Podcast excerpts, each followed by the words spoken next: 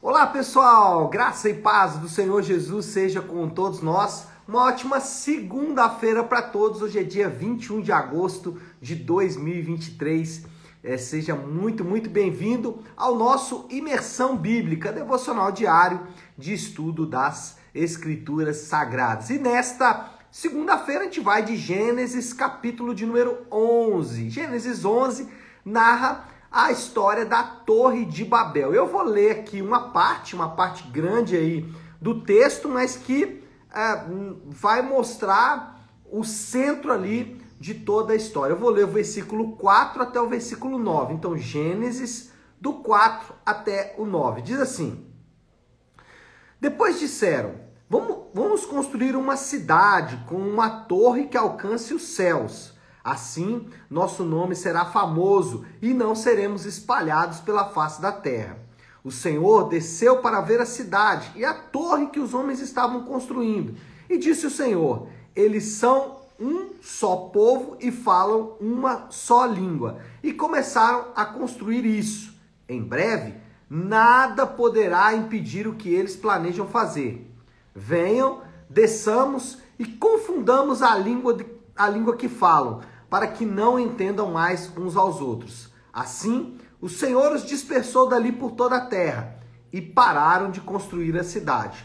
Por isso foi chamada Babel, porque ali o Senhor confundiu a língua de todo mundo. Dali o Senhor os espalhou por toda a terra. Bom, temos aqui muitos anos já depois do dilúvio e a cena agora se volta ali para Terra-média, né, para Mesopotâmia, aquela região ali que hoje é, está, estão localizados Irã, Iraque, aquela região meio central ali da Ásia, né, talvez é, um pouco mais ali do centro da Ásia, mas é, enfim, aquela região ali, agora o centro do relato vai para aquele lugar. O texto que nós vamos ver no capítulo 11 de Gênesis narra, como eu disse, a edificação da Torre de Babel. Mas a ideia central de Gênesis continua a mesma. Qual é a ideia central de Gênesis?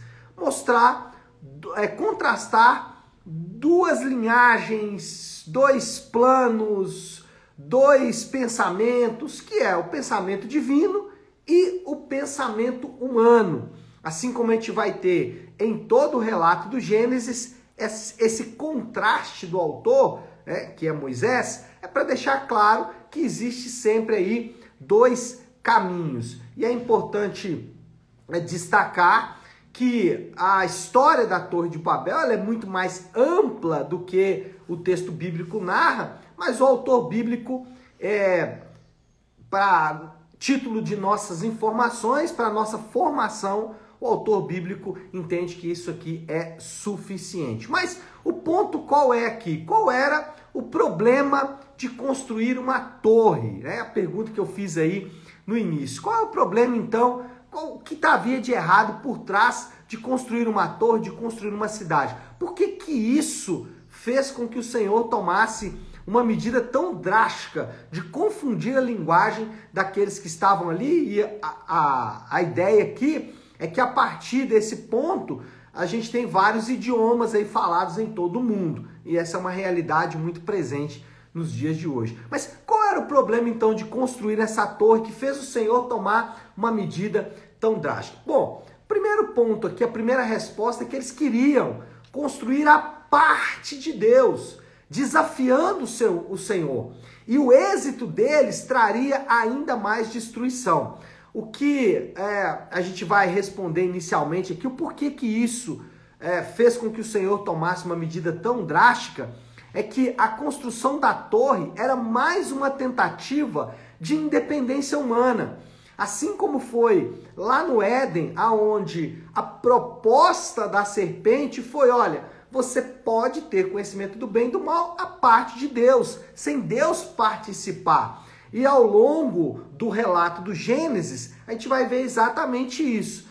Alguns, alguns grupos, algumas, algumas linhagens tentando construir a parte de Deus e uma outra linhagem, essa chamada por Deus, construindo de acordo com os planos de Deus. E aí a gente chega no final disso com o dilúvio, aonde Noé edifica uma arca e os homens continuam com seus planos vazios e vãs. Então, a, por que que isso trouxe a ação de Deus? É porque se o homem continuasse com seus planos, isso ia cada vez mais levar à destruição do próprio homem. A ideia de Deus quando diz que a igreja, o povo de Deus, é o sal da terra, é que o povo de Deus, a igreja, ela freia a corrupção da humanidade. Porque se Deus deixa solto, os homens vão produzir aí as suas próprias torres e vai levar cada vez mais à destruição eh, da sua, da sua linhagem. Então, na verdade, o que Deus faz aqui é um ato de bondade em parar o que poderia levar a uma destruição muito maior daqueles homens. Agora, o que isso tem a ver comigo e com você? Podemos fazer qualquer coisa da nossa vontade. Você pode fazer. Deus, ele é, permite que o homem faça qualquer coisa que o homem queira.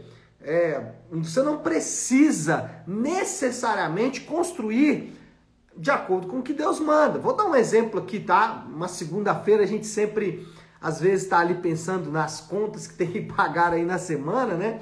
E a gente pensa, nossa, eu vou fazer isso aqui, eu vou fazer aquilo ali. E muitas vezes isso está é, distante da vontade de Deus. Às vezes você vai comprometer a sua integridade moral, às vezes você vai comprometer a sua integridade financeira, enfim, você pode construir a parte da vontade de Deus.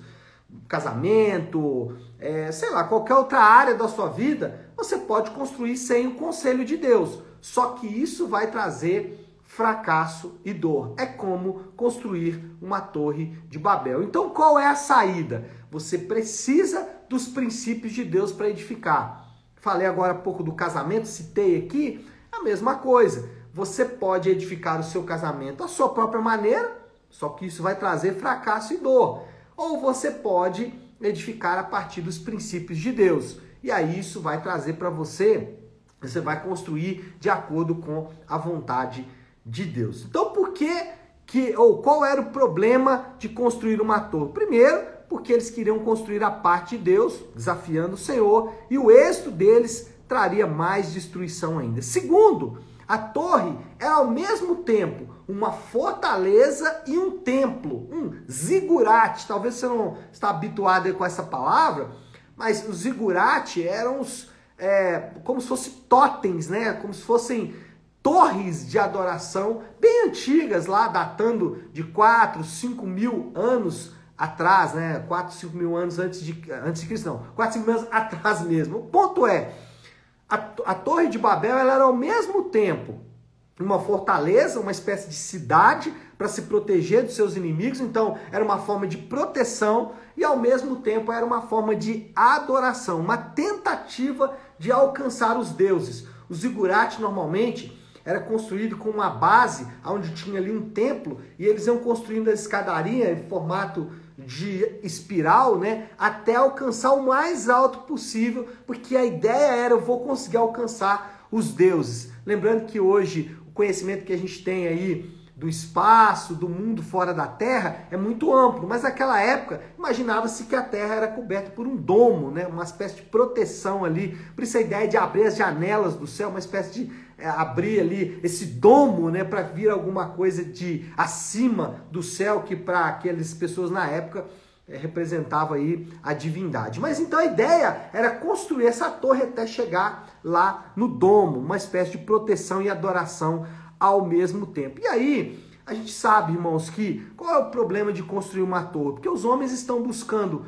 proteção e ao mesmo tempo adorando os deuses falsos. Então, hoje ainda, continuamos construindo torres de Babel, buscando proteção, por exemplo, no romance, na carreira, no trabalho, até mesmo na religião. Então, os homens continuam construindo torres, que é a maneira de se proteger. Então, eles tentam se proteger ao máximo, eles tentam ali criar uma redoma ao redor de si que dê o máximo de segurança possível para que eles não sofram. Ao mesmo tempo, adorem o Deus que estão é, cultivando ali, o que eles chamaram para proteger eles. E assim como na Torre de Babel, os deuses continuam falhando, né? Aonde estavam os deuses deles quando o Senhor veio então e confundiu a linguagem deles? O ponto aqui qual que é? Os deuses falsos nunca entregam o que prometem.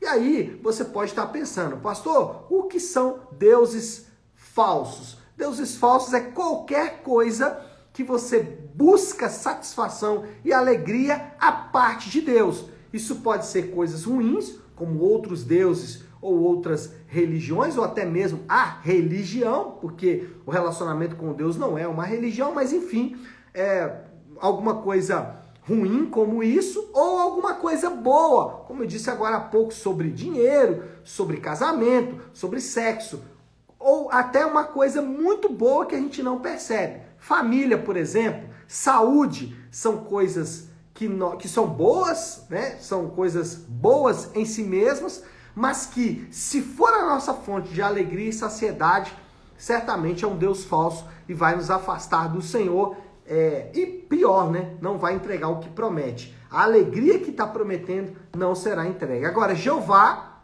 o nosso Deus, ele promete cuidar dos seus, isso ele faz durante toda a Bíblia, e exige ao mesmo tempo adoração dos crentes. Por isso, fé, ou seja, confiança que Deus é poderoso para cumprir as suas promessas de proteção ao seu povo, e arrependimento, que é uma maneira de adorar ao Senhor fazendo aquilo que Deus predetermina em sua palavra. Então, esse é o segundo motivo do, do, do porquê Deus interferiu na construção da Torre de Babel. Porque aquela construção era uma espécie de fortaleza, uma espécie de proteção e também um lugar de adoração. Mas em terceiro lugar, e aí é a repercussão final disso, né? Agora já não é mais a resposta de qual o problema ou por que, que Deus interferiu na construção da torre, mas qual aqui a repercussão disso? Deus dispersa os homens e os planos dos homens são frustrados. Ao contrário, o Senhor continua com seus propósitos. Então, o plano dos homens é interrompido, para, deixa de acontecer ali, mas o plano do Senhor continua. Qual é a prova disso? Gênesis 11, 31. O que, que diz em Gênesis 11, 31? Vou ler para vocês. Tera tomou seu filho Abrão e seu neto Ló, filho de Arã, e sua nora Sarai, mulher de seu filho Abrão, e juntos partiram de Ur dos Caldeus, Mesopotâmia, é, para Canaã. Mas ao chegar em Arã, estabeleceram-se ali. Tera viveu 205 anos e morreu em Arã. Qual é o ponto aqui? Os planos dos homens pararam, foram frustrados, o plano de Deus continua. Lembra qual é o plano de Deus? O descendente que vai ferir a cabeça da serpente. Então, o que, que nós aprendemos? É que os planos humanos, quando exitosos, os planos humanos, quando concluem os seus é, desejos, vão levar os homens cada vez mais para longe de Deus. Então, a ideia aqui é: quanto mais me afasto de Deus, mais distante ou mais difícil fica o meu retorno para o Senhor. Essa é a ideia central. E o ponto é perceber que o juízo de Deus é permitir que os homens edifiquem as suas torres. Então, quando é que Deus está exercendo juízo sobre o homem? É quando Deus para os planos do homem? É quando Deus é, não deixa o homem fazer o que ele quer? Não o, quando Deus está julgando o homem, é quando Deus deixa o homem ser exatamente quem o homem quer ser. Romanos capítulo 1, Paulo vai falar sobre isso. Aqui a ideia talvez seja dizer o seguinte: que muitos planos seus, meus, é até bom que não aconteça. então, às vezes você fica perguntando, meu Deus, por que, que isso não deu certo? Sabe por que, que não deu certo, meu irmão? Porque Deus está te ajudando, Ele não está permitindo que você construa essa torre, porque essa torre vai te afastar dele. Então a ideia dele aqui é pare logo. Então muitos planos nossos frustrados foram bons, aliás, é melhor que sejam frustrados. E o Senhor sabe que o quanto antes, menos dor e menos sofrimento vai causar para mim e para você. Bom, moral da história já para a gente concluindo, né? Moral da história é os planos humanos E orgulhosos falharam miseravelmente, mas os planos de Deus continuam de acordo com a vontade de Deus. O que, que nós vamos aprender aqui é que planos humanos é melhor pararem, mas os planos de Deus devem continuar e esse deve ser o nosso coração. Então, qual é o desafio do Léo aí para esta segunda-feira? Como podemos aplicar tudo isso aí que a gente acabou de aprender? Irmão, pare de construir a torre agora. pare de construir essa torre, né? Pare logo. Pare logo, não continue, não continue tentando é, se proteger fora de Deus, buscar alegria fora de Deus.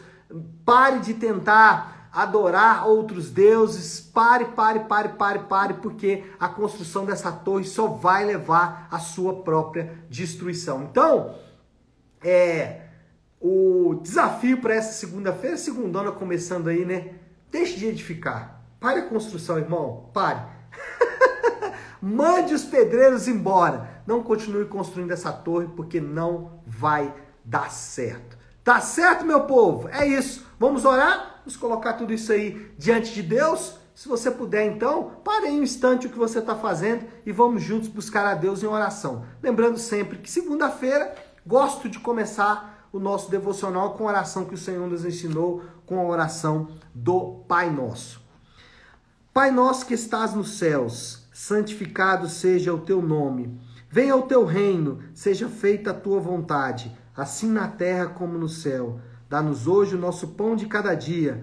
Perdoa as nossas dívidas, assim como perdoamos aos nossos devedores. E não nos deixes cair em tentação, mas livra-nos do mal, porque teu é o reino, o poder e a glória para sempre. Amém. Amém, pessoal? Bom, então é isso. Nós vamos ficando por aqui. Que Deus te abençoe. Uma ótima, uma excelente segunda-feira para todos. Fiquem com Deus.